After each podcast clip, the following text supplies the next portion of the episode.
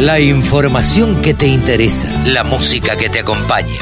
www.laradiodelcampo.com agrícolas y sobre todo la generación de, bueno, un sello verde que nos permita eh, mostrarle al mundo que nuestros productos tienen un, un- un- un- digamos, un- una prima eh, sustentable.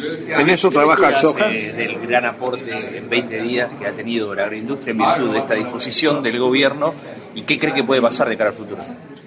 Mirá, creo que esta situación del dólar soja lo que ha demostrado una vez más es la rápida reacción de, esta cadena eh, ante señales eh, razonables. Por eso lo que nosotros venimos diciendo es que el árbol no tiene que tapar el bosque, no podemos quedarnos siempre en la coyuntura, tenemos que trabajar en una estrategia que mire el mediano plazo, que haga que no sea una, una, una, una situación eh, pasajera. Tenemos que generar las condiciones para que este sector crezca, produzca más.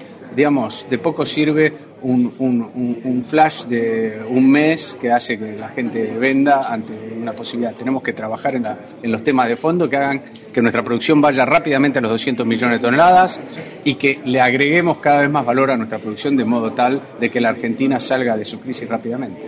¿Dejó algún aprendizaje la reacción de los productores ante el dólar soja? Sí, yo creo que indudablemente eh, el aprendizaje es la rápida reacción de esta cadena a, digamos, ante señales mínimas, pero creo que también hay un tema que venimos a levantar hoy, que es eh, atrás de esta medida vienen otras que son muy malas, como el aumento de la tasa de interés para los productores o las restricciones a operar en ciertos mercados que discriminan y que creemos que se tienen que revertir rápidamente y además también vamos a plantear dentro del decreto que instrumentó el dólar soja, se hablaba de algunas eh, estrategias para hacer justamente crecer la producción. Nos gustaría empezar a trabajar juntos en cuáles son esas estrategias que tienen de vuelta que ser realistas, pero permitir que, la torta crezca. ¿Y qué va a pasar de ahora en adelante con la venta de los granos? Bueno, para la, la nueva cosecha falta mucho, digo, pero ahora el productor va a querer nuevamente un dólar a 200 y la industria se va a quedar sin grano para, la- para industrializar justamente. Bueno, hubo un flujo muy importante de ventas en estos días que evidentemente reflejó este, la reacción positiva del productor. Ahora tendremos que ver qué decisión toma el gobierno hacia adelante. Eh, claramente de vuelta, necesitamos una cierta estabilidad y certidumbre hacia adelante que le permita al productor tomar decisiones eh, que no impliquen cambios de, cambios de regla permanentes. Y bueno, veremos este, cuáles son las decisiones del gobierno, que esperemos que vayan en esta línea.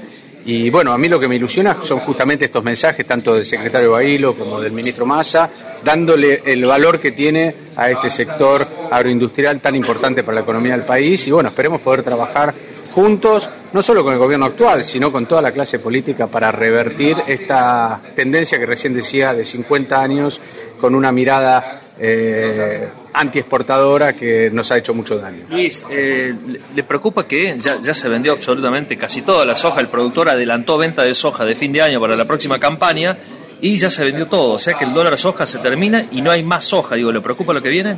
No, yo creo que queda todavía soja, ¿no? Porque Los productores dicen que no, ¿eh? Bueno, pero según los números que yo veía, eh, y perdón, no voy a entrar en ese No. detalle, pero entiendo que había todavía queda soja.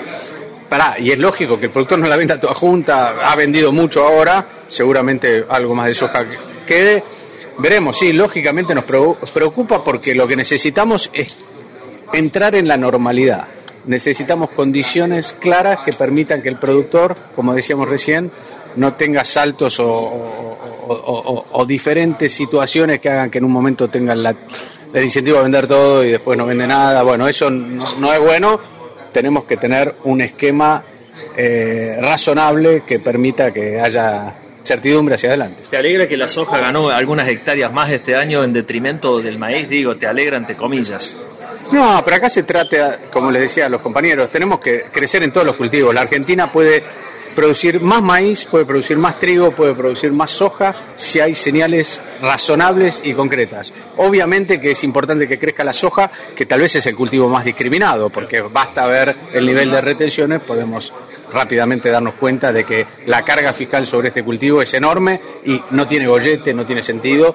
pero más allá de eso, también la carga fiscal sobre los otros sectores es muy importante. Tenemos que ir hacia un esquema que haga que crezca la torta de todo y que la Argentina además de producir más, le agregue más valor a esa producción y que finalmente nos convertamos en una potencia que vemos al lado el desarrollo de Brasil eh, con envidia, pero más que envidia tenemos que ver cómo aprendemos de lo que ellos hicieron para replicar acá las eh, políticas inteligentes. Todas las voces, todas las opiniones. La